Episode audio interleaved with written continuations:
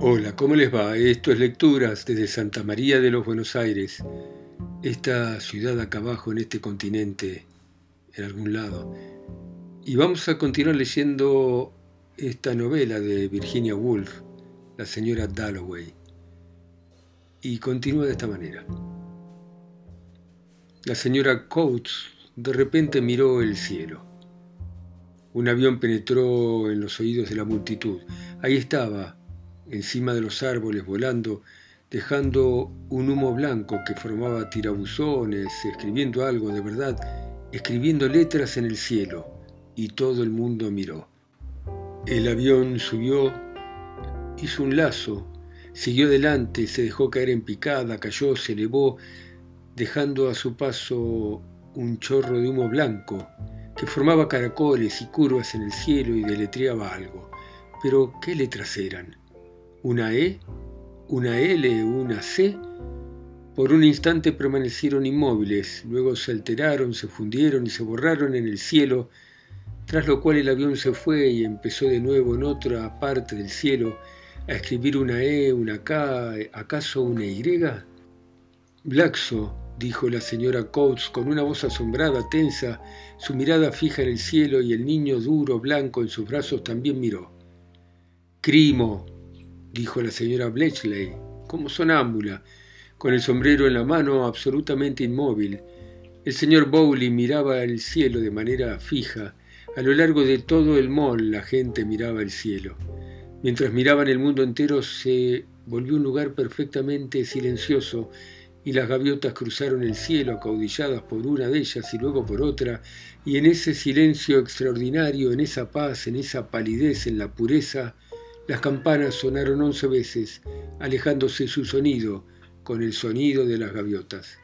El avión hizo un giro, luego siguió en línea recta y picó exactamente donde le parecía ágil y libre como un patinador. Eso es una letra E, dijo la señora Bletchley. O como un bailarín, Stoffy, murmuró el señor Bowley. En ese momento, sin que nadie se fijara en él, el coche entró por las puertas del palacio. Interrumpiendo la emisión de humo, el avión se alejó más y más y el humo se dispersó y se adhirió a las amplias formas blancas y grises de las nubes. Se había ido, ahora estaba detrás, en alguna parte de las nubes. Ni un ruido. Las nubes se habían unido a las letras G, E o L, iban libres y sueltas como si estuviesen destinadas a volar de este a oeste para hacer o llevar a cabo una misión de la mayor importancia que sería secreta, jamás dada a conocer y sin duda si era una misión importante. Entonces, de repente, como un tren que salía de un túnel, el avión salió de las nubes otra vez, penetró su sonido en los oídos de toda la gente en el mall, en Green Park, en Piccadilly, en Regent Street, en Regent's Park, y la onda de humo hizo una curva tras él, el avión bajó y volvió a subir en picada, grabando una letra tras otra, pero qué palabra estaba escribiendo. Lucrecia Warren Smith, sentada junto a su marido en un banco del Broad Walk de Regent's Park, levantó la mirada. Mirá, mirá, Septimus, dijo, porque el doctor Holmes le había dicho que estimulara en su marido el interés por las cosas que ocurrían a su alrededor, que la verdad no tenía nada serio, pero que estaba un poquito tirado abajo. Así pues, pensó Septimus levantando la mirada, están haciendo señas, sin formalizarlo en palabras, es decir, que no sabía leerlo todavía.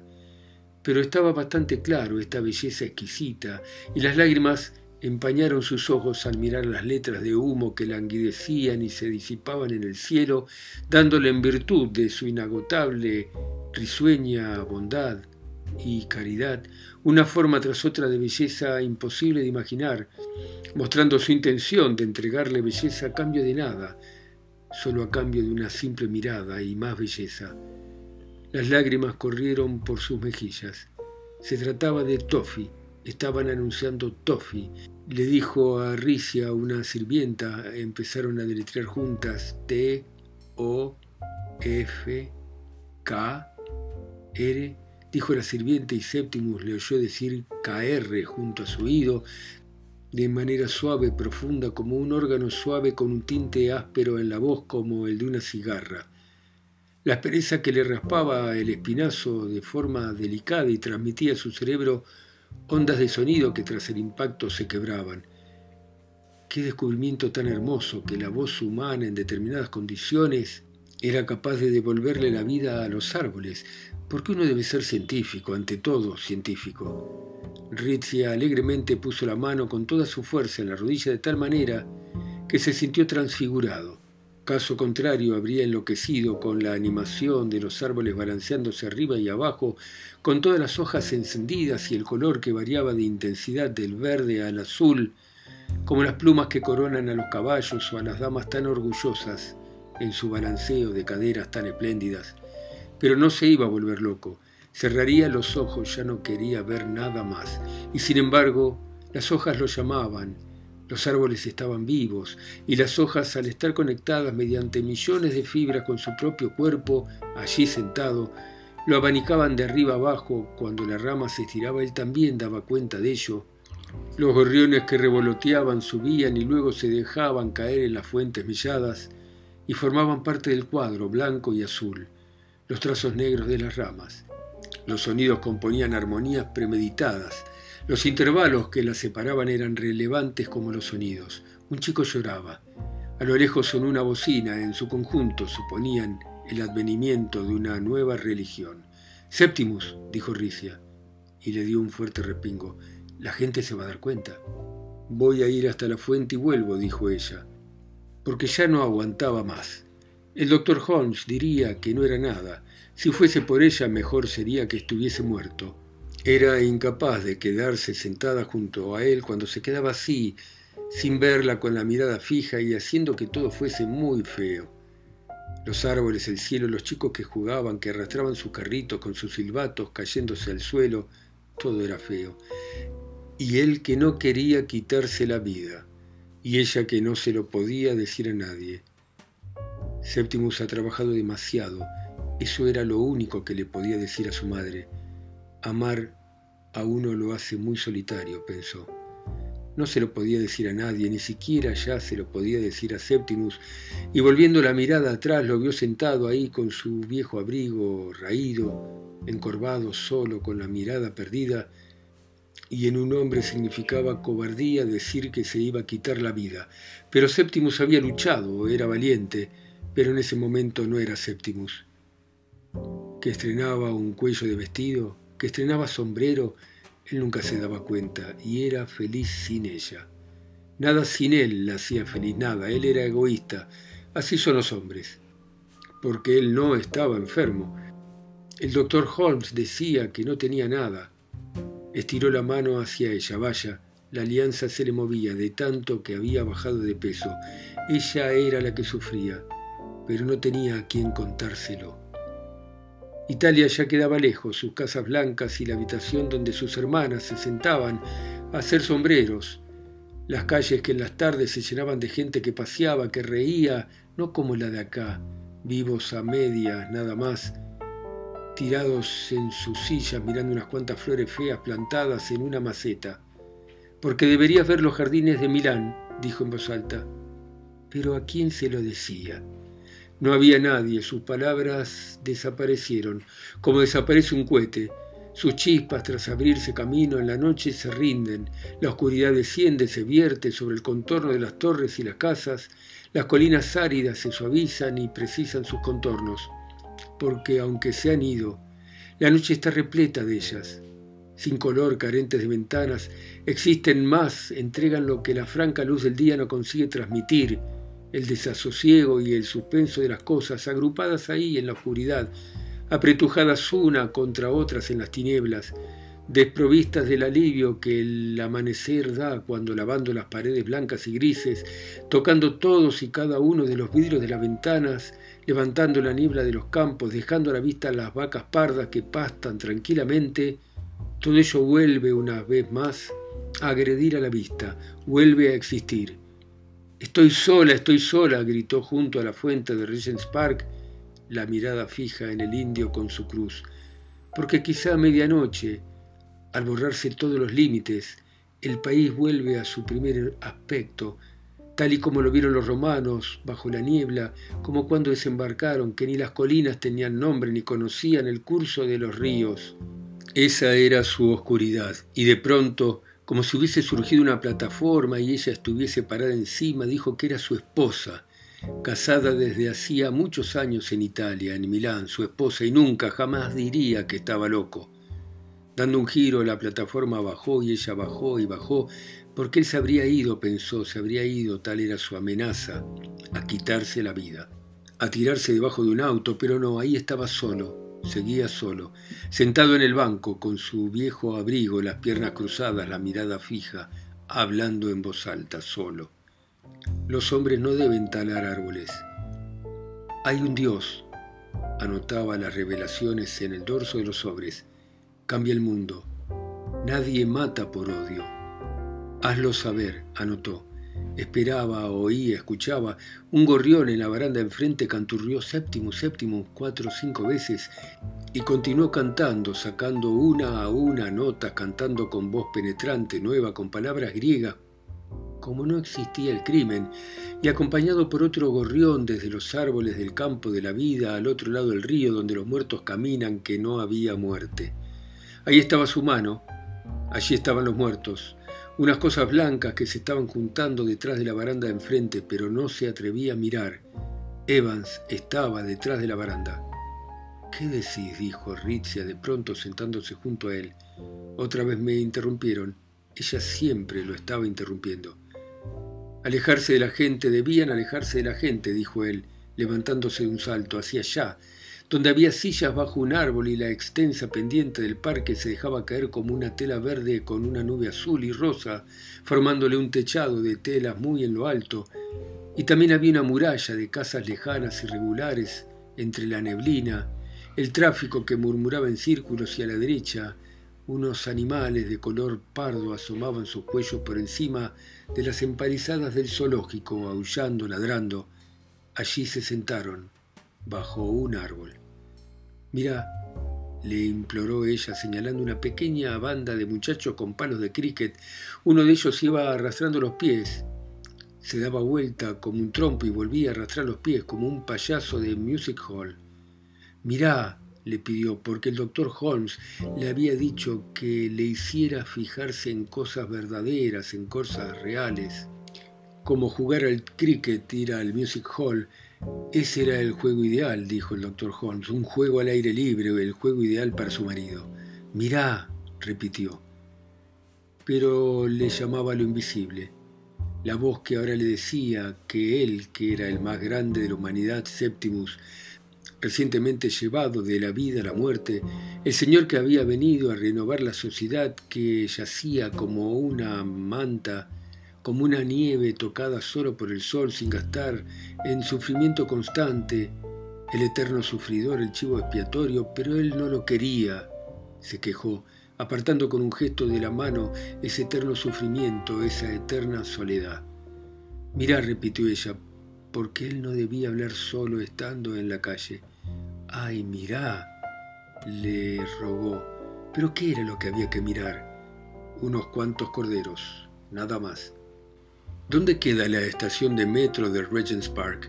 ¿Podrían indicar el camino al metro de Regent's Park? pidió Macy Johnson. Había vuelto de Edimburgo tan solo hacía tres días. Por aquí no, por allá, exclamó Ritchie, indicándole que se corriese por temor a que viera a Septimus. Los dos tenían una pinta extraña, pensó Macy Johnson. Todo parecía tan raro. Recién llegada a Londres a trabajar con un tío que le había dado un empleo en Leadenhall Street, y ahora de paseo por Regent's Park, aquella pareja sentada en las sillas les dio un buen susto. La mujer extranjera y el hombre con esa pinta tan rara, cuando fuera vieja los iba a seguir recordando, y entre sus recuerdos le chocaría este paseo por Regent's Park, una hermosa mañana de verano hace 50 años. Pero solo tenía 19 y por fin había conseguido lo que quería, estar en Londres y ahora era todo tan raro. Esta pareja a la que le había preguntado el camino y la chica se había asustado y había hecho un gesto extraño con la mano y el hombre, él sí que era raro, discutiendo, quizás separándose para siempre, quizá Estaba segura que algo pasaba y ahora toda esa gente había vuelto al Broadwalk. Las flores tímidas, los estanques de piedra, los viejos y las viejas, la mayoría inválidos en sillas de rueda parecían después de Edimburgo tan raros. Y Macy Johnson, al unirse a ese grupo que caminaba sin rumbo, que distraídamente miraba con el viento en la cara las ardillas, a los gorriones buscando migas de pan, a los perros en las verjas ocupados unos con otros, al aire cálido y libre que daba un punto de dulzura y de capricho a esa mirada neutra y fija con la que abordaban la vida. Macy Johnson sintió sin duda que tenía que gritar. Aquel joven ahí sentado la había impresionado, algo pasaba, ella lo sabía. Horror, horror, quiso gritar. Se había alejado de los suyos, le habían advertido de lo que iba a pasar. ¿Por qué no se había quedado en casa? gritó aferrándose a la baranda de hierro. Esa chica, pensó la señora Dempster, que guardaba pedazos de pan para las ardillas y que a veces se llevaba el almuerzo a Richards Park, todavía no tiene idea de nada. Y con todo le parecía mejor ser un poco robusta, un poco desaliñada, un poco moderada en toda pretensión. Percy bebía. Bueno, mejor tener un hijo, pensó la señora Dempster. Lo había pasado mal y no podía evitar sonreír ante una chica así. Te casarás porque eres lo suficientemente linda, pensó la señora Dempster. Te vas a casar, pensó, y aprenderás, claro. Aprenderás lo de cocinar y eso, que cada hombre es como es. Pero quién sabe si hubiese tomado la misma decisión de haberlo sabido, pensó la señora Dempster, que no pudo evitar el deseo de susurrarle unas palabras a Maisie Johnson de sentir sobre la piel arrugada de su rostro el beso de la piedad. Porque ha sido una vida dura, pensó la señora Dempster. ¿Qué es lo que le había entregado la vida? Rosas, buen tipo, y también sus pies. Ocultó sus pies bulbosos deformes bajo la falda. Rosa pensó con sarcasmo, tontería, cariño, porque de verdad con el comer, con el beber, con la vida en común, con los malos y los buenos tiempos, la vida jamás ha sido un lecho de rosas. Y es más, voy a excusar decirles, Carrie Dempster no estaba dispuesta a cambiar su suerte por la de una mujer de Kentish Town, cualquiera que fuese. Pero imploraba piedad, piedad por la pérdida de las rosas. Piedad es lo que pedía a Macy Johnson en pie junto a los arriates de jacintos. Pero ay, ese avión. ¿Acaso la señora Dempster no había deseado siempre viajar al extranjero? Tenía un sobrino misionero, subió en picado, siempre se hacía a la mar en Margate, aunque sin perder de vista la costa, pero no soportaba a las mujeres que le tenían miedo al agua. Dobló y cayó en picada. Tenía el estómago en la boca, arriba otra vez. Adentro va un buen chico, apostó la señora Dempster, y el avión se alejó más y más, desvaneciéndose rápido como una bala, elevándose sobre Greenwich con todos sus mástiles. Pasando por encima del islote de Iglesia Grises, St. Paul y las demás, hasta que a uno y otro lado de Londres se extendieron campos y bosques pardos, donde los tordos de mirada rápida saltaban audazmente para atrapar un caracol y golpearlo contra una piedra una, dos, tres veces. El avión se alejó más y más, hasta que solo fue una chispa brillante, una aspiración, un símbolo, una concentración. Así le pareció al señor Bentley, que cegaba enérgicamente el césped de su casa de Greenwich. Le pareció ese avión un símbolo del alma del hombre. De su decisión, pensó el señor Bentley, rodeando el cedro, de la decisión de escapar de su propio cuerpo, de salir de su casa con el pensamiento Einstein, la especulación, las matemáticas, la teoría de Mendel. El avión se alejó cada vez más.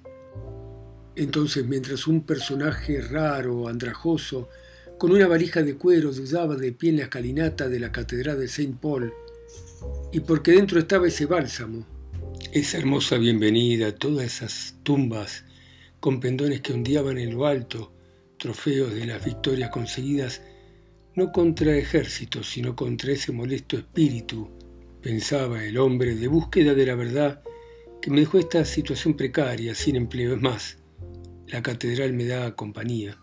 Pensó, te invita a pertenecer a algo, a una sociedad. Grandes hombres pertenecen a la catedral. Hay mártires que han muerto por la catedral. ¿Por qué no entrar? pensó. Poner esta valija de cuero repleta de papeles ante una cruz un altar, el símbolo de algo que se ha elevado por encima de una búsqueda, por encima de toda pregunta, de todo discurso que se construye y se convierte en puro espíritu sin cuerpo espectral. ¿Por qué no entrar? pensó y mientras vacilaba, el aeroplano se alejó sobrevolando Ladgate Circus. Estaba silencioso, era extraño. Nada se oía por encima del tráfico, ni un ruido.